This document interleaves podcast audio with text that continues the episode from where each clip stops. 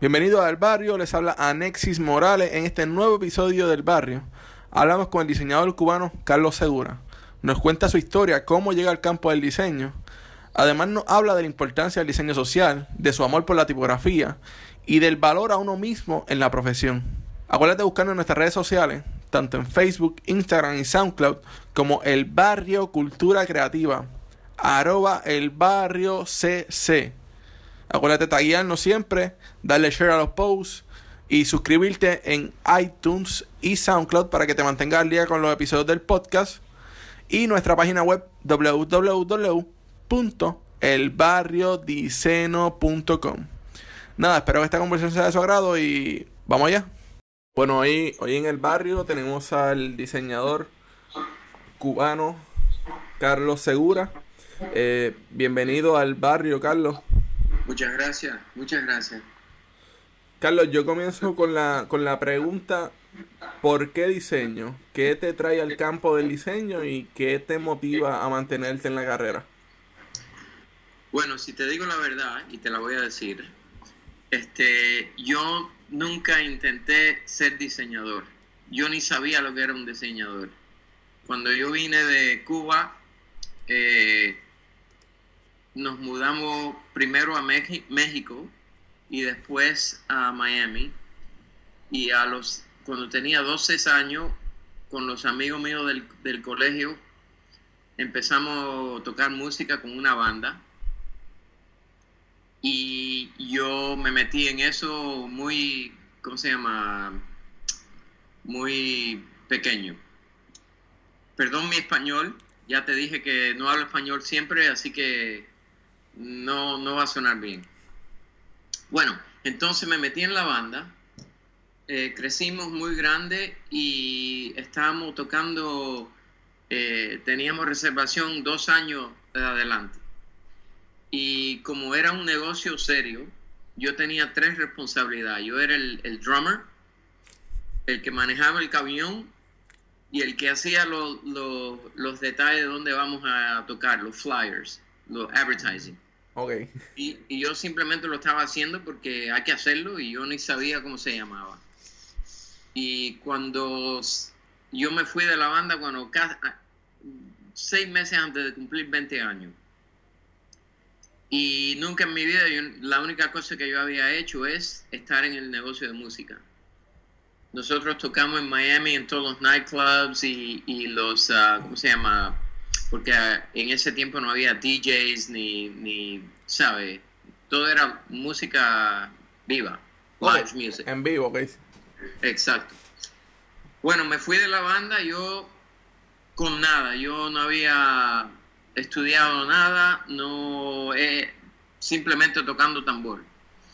Y mi tío me dijo un día, después que yo me pasaba todas las horas del día quejándome de mi vida, me dijo, ¿por qué tú no metes todos los flyers, eso que hiciste cuando estaba en la banda, y trata de empezar con trabajo de diseño gráfico? Y yo, ¿pero qué es diseño gráfico? Yo no sé lo que es eso.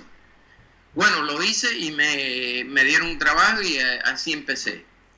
Y como no tenía educación, yo no sabía la diferencia de diseño, advertising. Entonces, por accidente me metí en advertising. Y aprendí mucho el valor del concepto, de strategy, de, de, de dirección.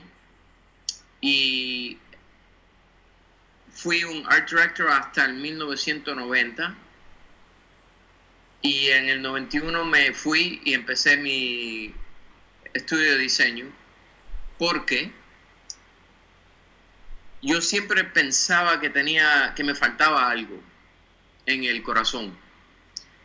No es que advertising es malo, pero para mí tengo más sabor para para algo más ¿cómo se, cómo se dice? Eh, más especial, como un regalito. Advertising es para hablar con un grupo más grande.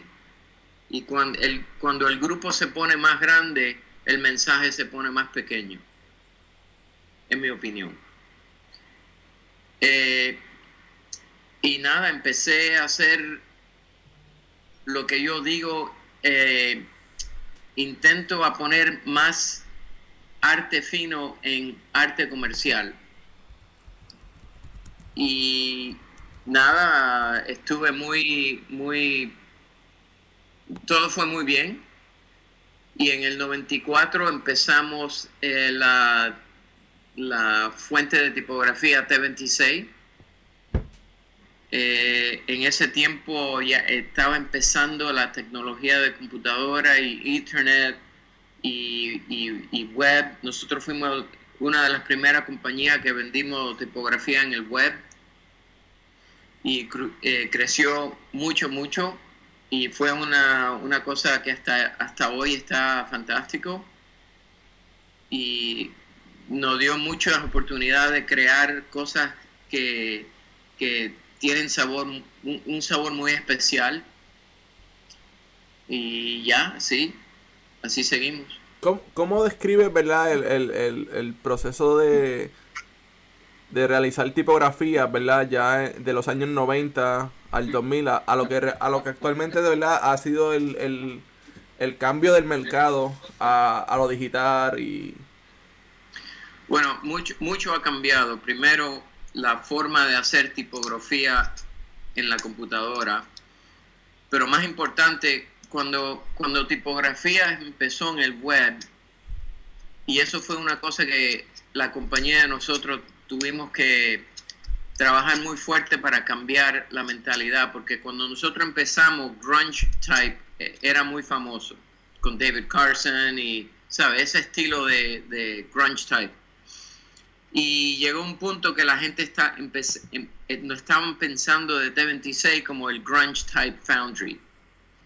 Y nosotros hicimos una presentación gigante y, un, y un, unos materiales muy especial para el para un, uh, una conference de tipografía en, en, en the UK porque también la cosa que estaba pasando es que originalmente la tipografía que se vendía en el web no incluía el full character set, no incluía todos los uh, diferentes eh, estilos de, de, la familia de tipografía y también empezamos a usar el euro. El euro no, no estaba en, en, en, la fuente porque el euro no existía y tuvimos que empezar a hacer toda la tipografía otra vez, limpiarla eh, y entrar, o sea, con más calidad.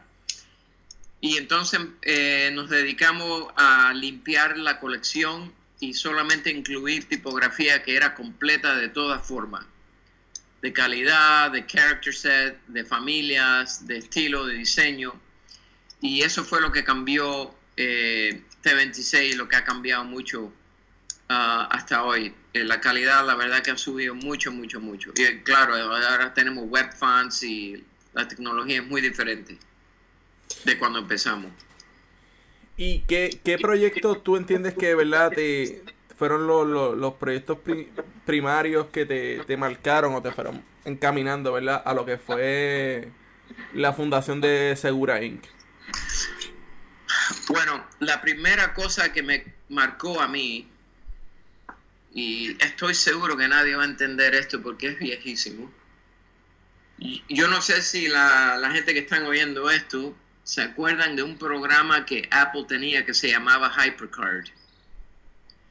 Era un programa de animation que era blanco y negro, 36 bits only.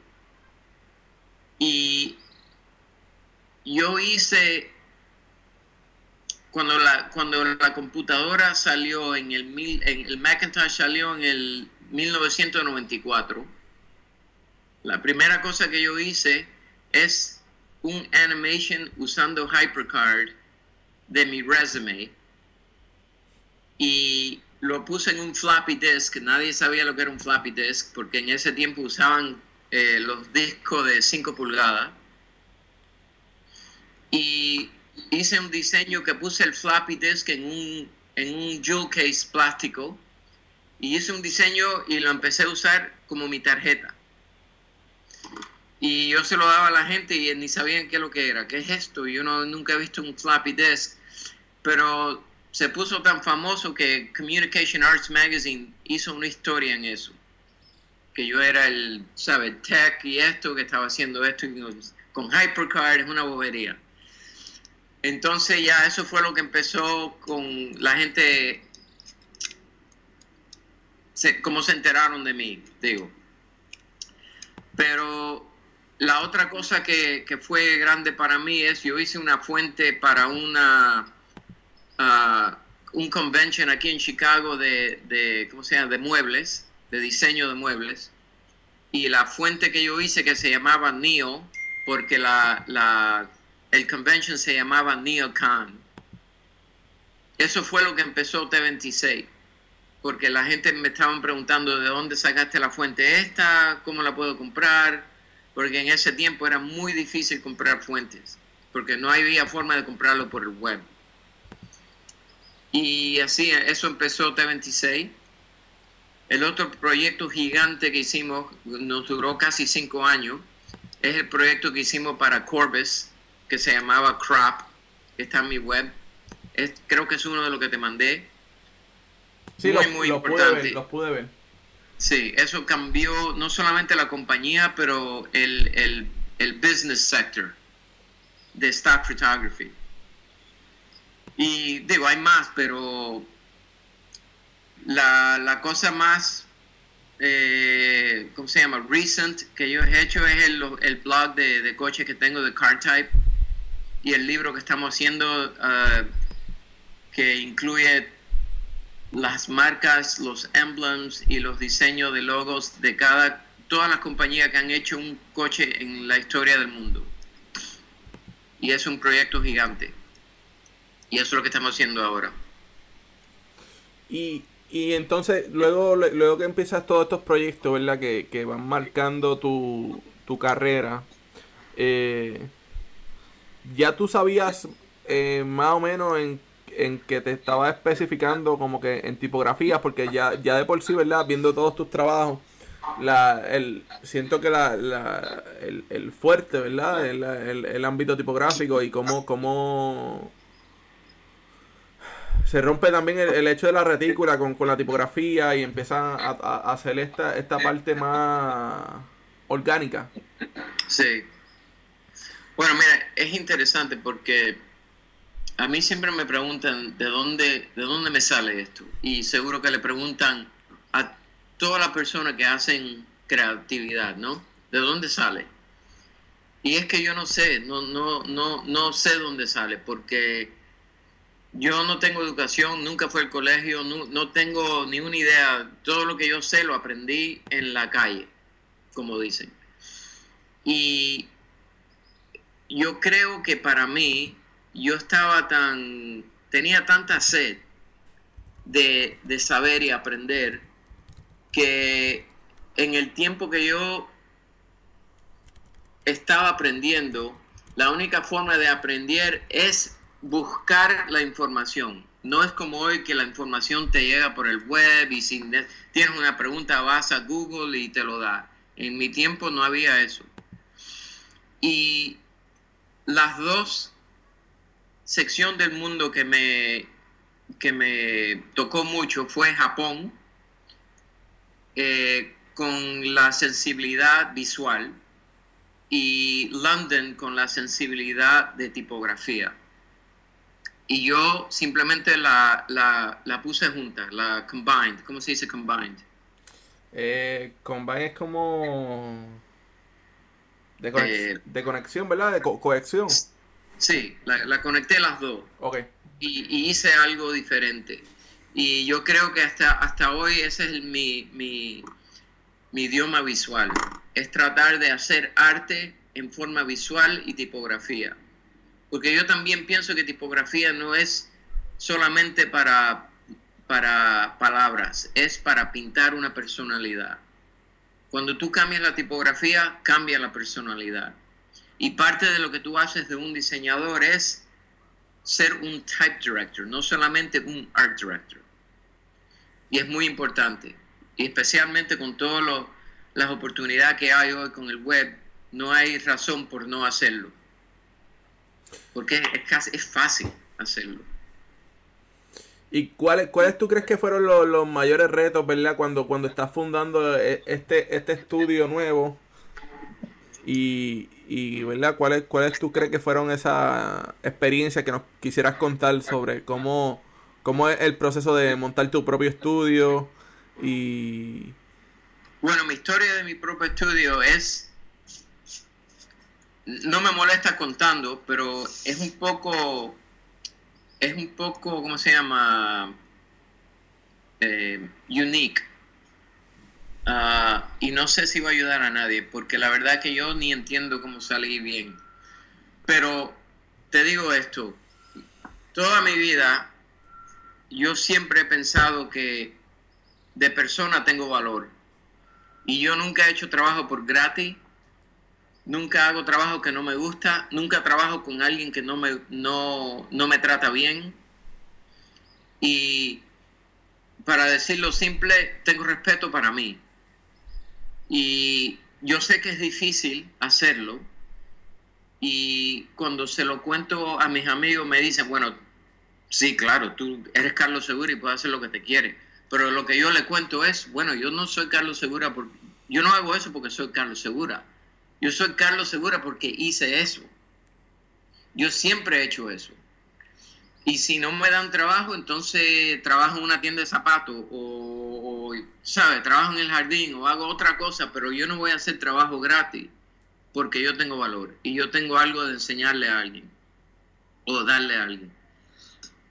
Y esa es la forma que yo siempre he hecho Aquí hay una cosa que hacen, bueno, yo creo que lo hacen en el mundo entero. Advertising agencies hacen eh, spec work, eso es lo que le llaman spec work, que hacen trabajo para presentar, para recibir el cliente. Y yo nunca he hecho eso. A mí no me gusta eso y yo no creo que eso es correcto. Ah, y por eso es que me fui de los advertising agencies y formé mi, mi compañía. Porque yo no creo que eso es que una cosa que debemos de hacer de artista o de profesional. Nadie, nadie en el mundo hace eso menos nosotros. No, claro, porque también, también el hecho de que pues tienen que haber, ¿verdad? Este, este valor a la profesión y la, la yo creo que primordialmente la ética de trabajo. Claro. Entonces, también es, el hecho de cómo, cómo se valida, ¿verdad? El, trabajo de nosotros, al igual que tú vas a un doctor a pedirle una sugerencia para que te recete, pues yo creo que es el mismo, el mismo proceso con, los diseñadores. Exacto, exacto. Eh, hablemos, hablemos, ¿verdad? De, del proceso de diseño, ¿verdad? ¿Cómo, cómo es tu proceso de diseño al momento de crear? Bueno, yo, yo tengo unos procesos muy, muy interesantes porque la primera cosa es, yo nunca entro lo que llamo el cuarto de, que se llama no. Nunca entro, nunca entro ese cuarto. Y digo, cuando un cliente o un proyecto me viene, yo hago lo que me sale de la cabeza. Yo no, tengo límite de, bueno, no, no voy a hacer esto porque al cliente no le interesa esto, o porque no tiene dinero, o porque eh, eh, es muy, muy, eh, ¿sabe? Muy experimental. Yo nunca hago eso, yo simplemente creo y se lo enseño al cliente. Le enseño al cliente la, la única cosa que yo, que me gusta a mí Digo, yo creo cinco o seis ideas y si me gustan tres, le enseño tres. Si me gusta una, le enseño una. Porque si le enseñas la que no te gusta, esa es la que va a comprar. Siempre. Este, la otra cosa que yo hago es, yo no trabajo en forma que llamo el totem pole. Digo, que yo estoy arriba y la gente que me ayuda está abajo. Nosotros trabajamos horizontal. La idea que gane es la idea que hacemos. Todos somos igual. Y eh, esas dos cosas dan una, una, calidad de familia, una, una, sensación de familia en el grupo, que todo el mundo trabaja con ganas y con respeto y con, ¿sabe? ni tengo otra palabra. Eh, y siempre sale bien, la verdad. Siempre sale bien. Porque todo el mundo termina contento, incluyendo el cliente. Pues yo pienso que, ¿verdad? es bien interesante escuchar eso porque ah, el, pienso que la, la colaboración, ¿verdad? Y el, y el poder ver las cosas horizontal y yo diría que hasta circular de cierta manera, ¿verdad? Porque es como que todo es una familia y todo conecta.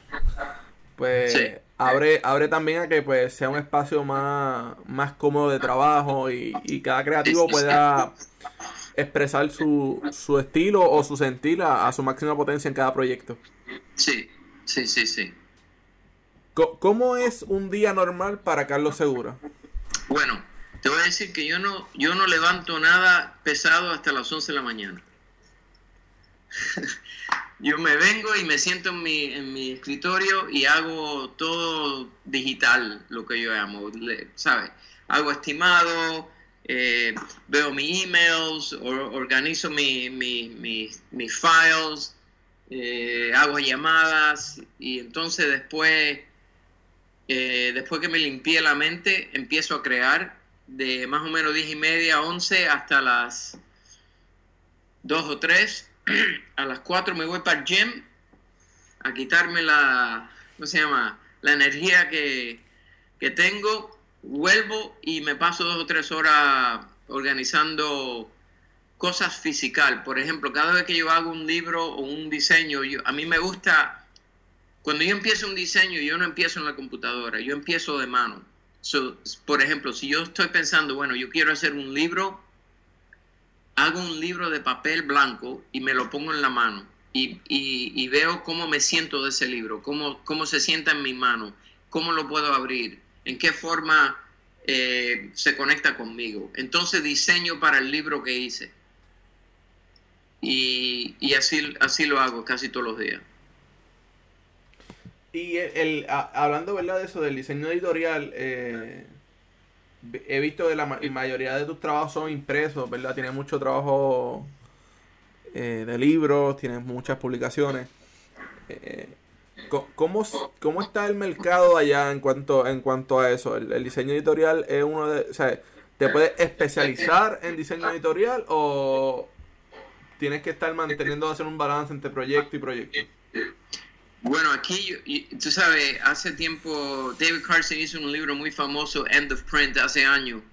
Y la verdad que no ha, no ha pasado, no es The End of Print. Print está subiendo todos los años. Eh, yo creo que humanidad está volviendo a cosas más clásicas, más orgánicas. Y claro, hay es importante saber hacer web y apps y todas esas cosas, pero el, la idea que el libro se va a morir es, es, que no lo creo, es imposible. Yo no creo que eso muere hasta que nosotros muremos. Si hay humanos en el, en el mundo, van a haber libros, van a haber papel, van a haber eh, periódicos, van a ser paquetes lindos y, y proyectos, ¿sabes? Importantes y grandes y, y esas son las cosas que me gusta hacer a mí. ¿Y, y cómo, verdad? ¿Cómo ¿Cómo te sentiste, verdad? Ahora, ahora viéndolo desde esta perspectiva de que pues fuiste totalmente autodidacta y aprendiste todo en la calle y, toda tu experiencia fue en, en, la caminata, ¿verdad? En The Run. Sí. Este, cuando te escogen como uno de los mejores 100 diseñadores del siglo XXI en, en el anuario Taschen. Bueno, eso fue increíble, la verdad. Yo creo que se equivocaron, la verdad, ¿no viste? Eso es seguro. No, eh, es increíble. para mí el valor de aprender todo en la calle, como lo digo yo, y lo digo porque no, como te dije, que no hablo español. No sé si es una forma de decirlo mejor en español, pero así lo digo yo.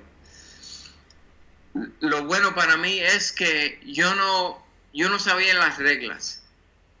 Y yo siempre tengo, a lo mejor porque salí de Cuba y viví en la revolución de un, de una, un gobierno que me estaba diciendo no puedes hacer esto, no puedes hacer lo otro, yo siempre me, me pongo un poco, ¿cómo se llama? me pongo eh, incómodo cuando alguien me dice que no puedo hacer algo. Y aprendiendo todo en la calle es una forma de simplemente encontrar una forma que lo que tengo adentro me puede salir. Esa es la forma de la vida para mí. Vivimos aquí para encontrar cómo podemos sacar lo que está dentro de nosotros afuera. Y la oportunidad que eso me dio es, es muy importante para mí. Porque yo tengo un problema con, con las cosas que se hacen normal simplemente porque se han hecho antes. No porque son correctos o, son, o tienen valor y me gusta encontrar formas diferentes que, que, salen cosas mejor si lo hacen así. Para mí, yo sé que es diferente para todo el mundo, pero para mí así, así me parece mejor. ¿Cuál, hablando verdad de, del siglo XXI, eh, ¿cuál, tú crees que debe ser el, el rol del diseñador en, en esta nueva época verdad que estamos viviendo? Bueno,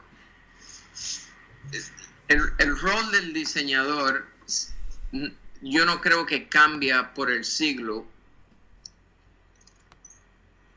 Lo que cambia es la tecnología y, las cosas que tienes que aprender. Pero el, lo que tienes que hacer es lo mismo. En 1900, 1800 a 2000, el año 2000. Y lo que tienes que hacer es tener respeto para el audience, no pensar que son idiotas, eh, hacer algo de calidad, tener respeto para tú, para tú mismo, pensar que tú eres un craftsman y, hacerlo como un craftsman, eh, dedicarte a, hacer algo de, calidad, de, de pensamiento, de idea. Es fácil hacer algo lindo, pero es más fácil hacer algo lindo con un concepto. Y, eso es lo que yo aprendí cuando empecé con el advertising, que la importancia de una idea es lo que, lo que sube la idea, no es la importancia de tener algo lindo. Algo lindo es lindo y todo el mundo quiere lindo, pero no dura porque atrás de ti hay otro que está haciendo algo lindo si habláramos, ¿verdad? De, entre, en, ese punto de cuáles serían esas emociones o, necesidades que motivan tus diseños, ¿cómo lo describirías? Eh, no lo sé decir en español, pero... Métele, métele al inglés un poquito ahí. Eso, eh. bueno, eh, bueno curiosity, esa es la primera palabra que me entra a mí me interesa absolutamente todo, pero todo, todo. Eh, y aprendo de todo, hasta cosas que no me gustan. Y lo hago a propósito. Por ejemplo, yo fui a hacer un proyecto gigante, hay una compañía aquí en los Estados Unidos, en Nashville, que se llama Hatch Showprint. Y ellos hacen todos los... Eh, es una compañía de letterpress. Eh, han estado en, en, el mismo lugar por casi 100 años y hacían todos los posters de Grand Ole Opry, todos los conciertos, todas las cosas. Y hice un proyecto con ellos por un fin de semana, me pasé tres o cuatro días haciendo letterpress. El proyecto está en mi web, se llama Alternative Pick. Y en ese tiempo a mí no me gustaba música de country, country music, no me gustaba. Y la primera pregunta que me preguntó el, el señor que trabajaba allá, que se llama Jim, somos amigos muy buenos ahora, me preguntó si podía poner música y yo le dije, bueno, sí, pero no country music. Y me dije, bueno, te voy a poner country music. y me puso country music eh, estilo bluegrass y me enamoré. Y ahí aprendí que tengo que, que abrir la mente. Tengo que, que aprender no puedo decir que no me gusta algo, porque a lo mejor hay algo del sector que digo que no me gusta, que yo ni, ni me enteré. Y la verdad que yo siempre he sido así. Primero digo no, me enseñan algo y me enamoro. Sí, yo creo que, que parte, parte ¿verdad? del, del, del proceso de diseño es, esencial dos cosas. Primero, no entrar con juicio al proyecto, porque uno si entra con juicio ya el proceso se va como que ahí poniendo un poco tedioso y no asumir, porque entonces si asumes que, que, va a pasar eso, pues no, no vas a estar en, tu completo balance a, dar lo mejor de ti. Sí, sí, sí, sí. sí. ¿Qué, ¿Qué sigue aspirando a diseñar, Carlos? Bueno, yo... Yo Yo lo que hago es, como te dije, es tratar de hacer el arte más fino que puedo en una en, un sector de que en realidad es un de comercial. Y a mí me interesa hacer menos proyectos al año de más calidad. Prefiero hacer cinco de calidad que 20 normal. Y eso, eso es lo que estoy haciendo ahora. Hago cinco, de 5 a 10 proyectos muy, muy grandes de calidad al año. Y, ya me, dedico a eso.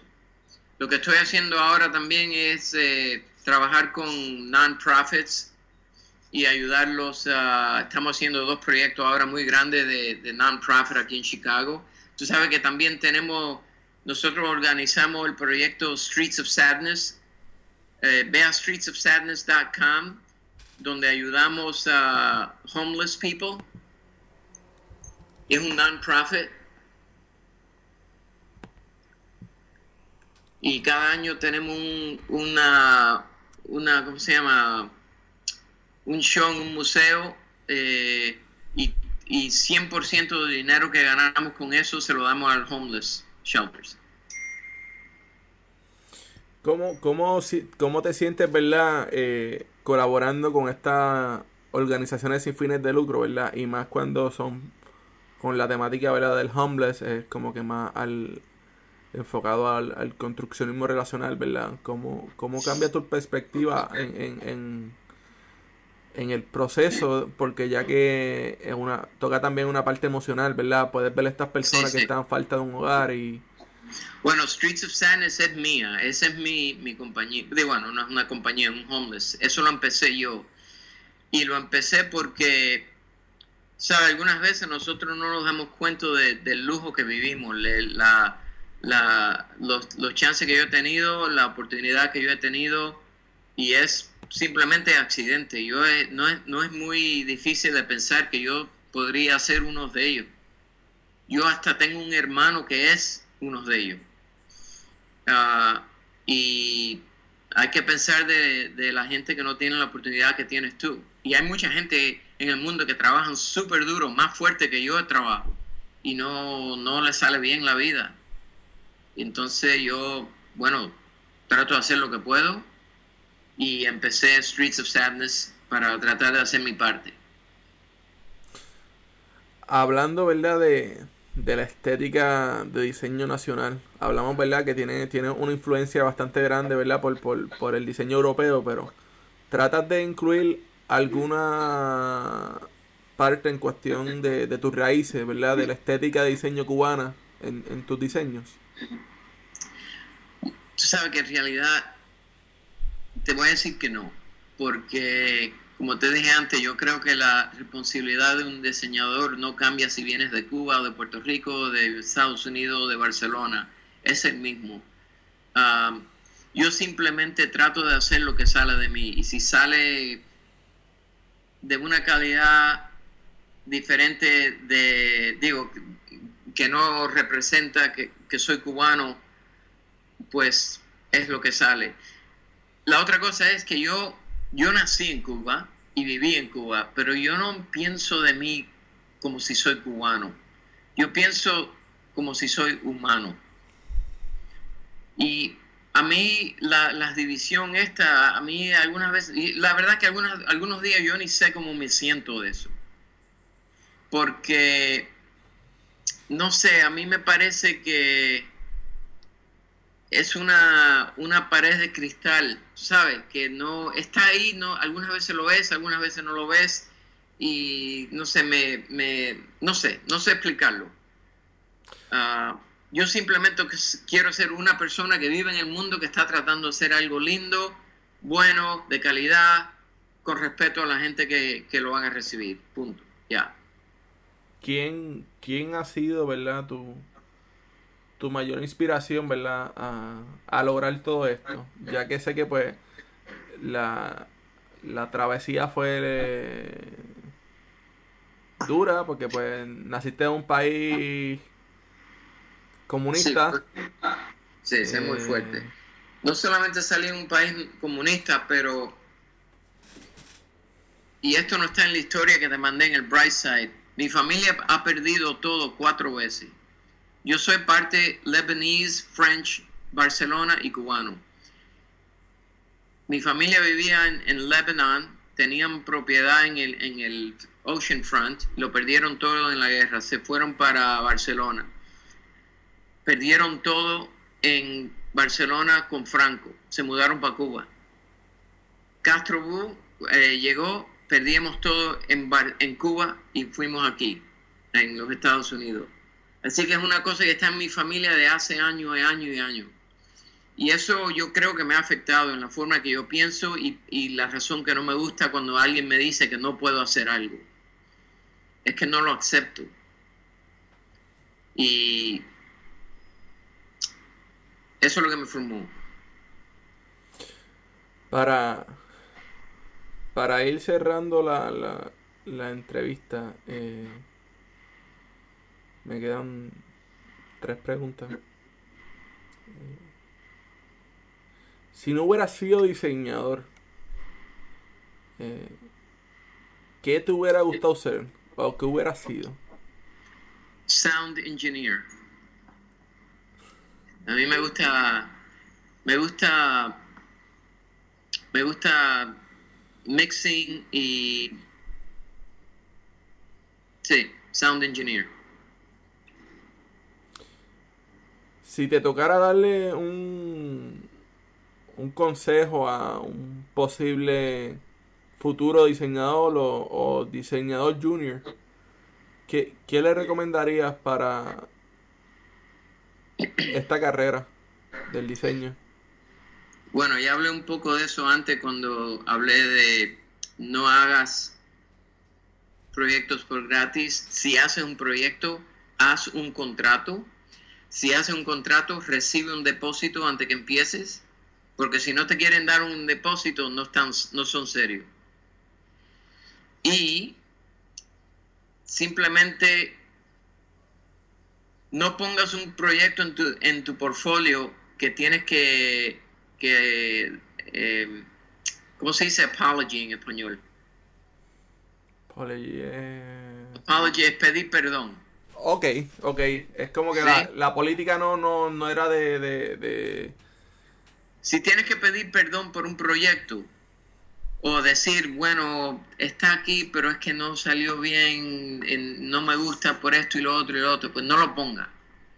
Okay. las cosas buenas. Que también es como que el hecho de que no estás conforme con el proyecto. Como... Exacto, exacto. Sí. Ok. Y, y simplemente ponga lo que te representa a ti, no lo que tú crees lo que quiere ver el cliente.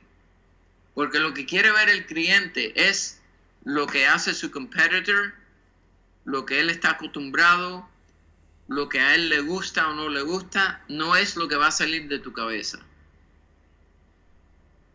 Y eso es otra cosa que hacemos nosotros. Cuando, eh, y fíjate que está en el contrato que tuviste, el contrato mío. Una de las líneas es, y déjame ver si lo puedo decir en español, espérate. Eh, tú dimes lo que quieres y yo te digo lo que necesitas. que son dos diferentes cosas completamente diferentes. Entonces, ese es mi consejo. Eh, ¿qué, podemos, ¿Qué podemos esperar en, de Segura Inc., verdad? Y de estos proyectos que estás trabajando. ¿Hacia dónde estás mirando? la, cosa más grande que estamos haciendo ahora, que yo no sé, va a durar años, ese proyecto que te conté de, coches, de las, marcas y los logos también está en el web de nosotros. Creo que te mandé un... Tengo de las imágenes de la- que me enviaste. Sí, sí, ok. Sí, ese, ese es un poco complicado más por la ah, situación legal aquí en los Estados Unidos, ah, pero también porque es súper gigante. Así que estamos pensando en la forma de hacerlo, ¿no? La verdad que no estoy seguro, pero eso es lo que estamos haciendo ahora. La- digo, el proyecto más grande ahora. Eh, bueno, ¿dónde, ¿dónde te podemos conseguir, verdad? Eh, la página de internet.